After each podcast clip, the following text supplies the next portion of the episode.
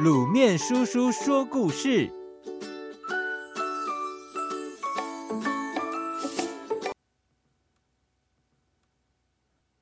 披星戴月。春秋时代，鲁国有一个名叫夫子健的人，是孔子的得意门生。有一次，他奉旨任命为上文县的县官。说起夫子健的处事态度，相当特别。他每天都坐在公堂上，一边弹琴，一边吩咐他的部下去办理公事。县民未曾见过他外出办事，但却能把上文县治理得井然有序。后来，福子健离职了，改由乌马子期来做上文县的县官。乌马子期很勤劳，工作非常认真。每天，他总是天色还没亮，天边仍挂着星斗时就出门了，而一直到月亮升得很高了，才结束工作回家。不管是什么事情，不分日夜的，他都要亲自去办理，所以也把上文县治理得很好。有一天，乌马子期的妻子再也无法忍受了，便抱怨地对他说：“你精忠于国家，对自己的工作尽职。”身为妻子的我，却感到庆幸。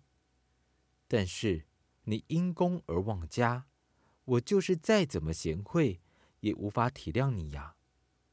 你何不学学夫子健的做事方法呢？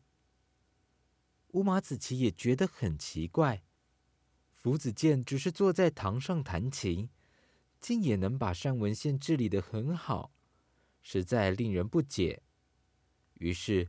便跑去请教福子健，问他说：“你每天只是弹弹琴，就能治理上文献？我看你一点也不觉得劳苦呢。”福子健回答他说：“我是任用能干的人，而你是亲自去费精力，任用能干的人替我办事，我自然就安逸了。”像你这样事事都要亲自去做，那当然就辛苦了。从这个故事，后人便把乌马子期在早晨天上还有星星时就出门，晚上月亮出来了才回家的这种情况，引申为“披星戴月”这句成语，用来形容人做事勤劳及称赞别人辛勤工作的态度。夜郎自大。汉朝乃是中国历史上的一个盛世，名声远播，对外武功非凡，建立了许多处藩属国。其中有一个位于西南方的很小的国家，当时称为夜郎国。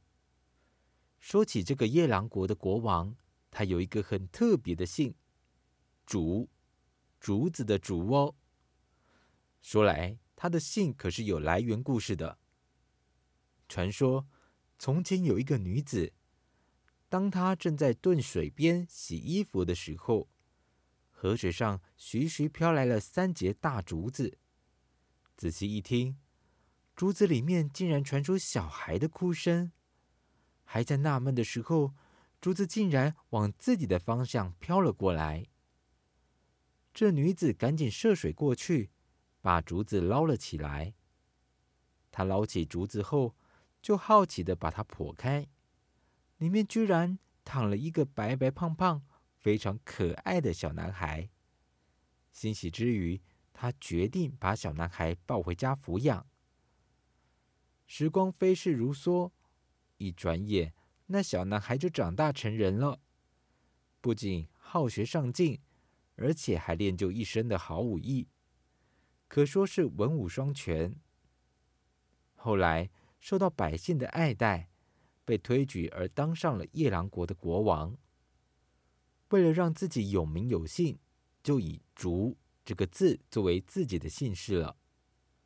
当时的夜郎虽然是一个独立国，但是国土却小得可怜，它的面积差不多只有汉朝的一个县那么大。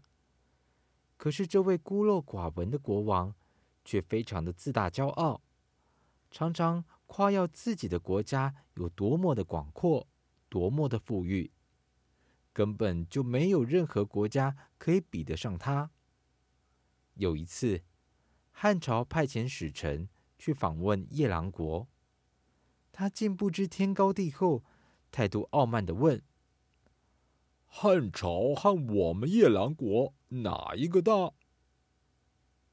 汉朝派来的使臣被他这么可笑的问题弄得哭笑不得，只能暗地里批评这位孤陋寡闻的国王，竟狂妄的将自己的小国拿来和汉朝相提并论，真是无知可笑啊！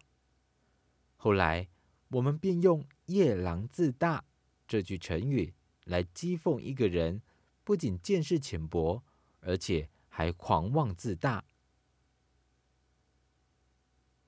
各位小朋友，今天分享两个成语：披星戴月跟夜郎自大。有没有觉得夜郎自大的故事里面，那个夜郎国国王，像极了之前跟各位分享的成语故事“井底之蛙”一样，见识浅薄呢？不过，因为“夜郎自大”这个成语也包含了讥讽一个人狂妄自大的意思，所以。我们在运用成语的时候，要完全了解它的用意及含义，才可以使用，以免造成误会哦。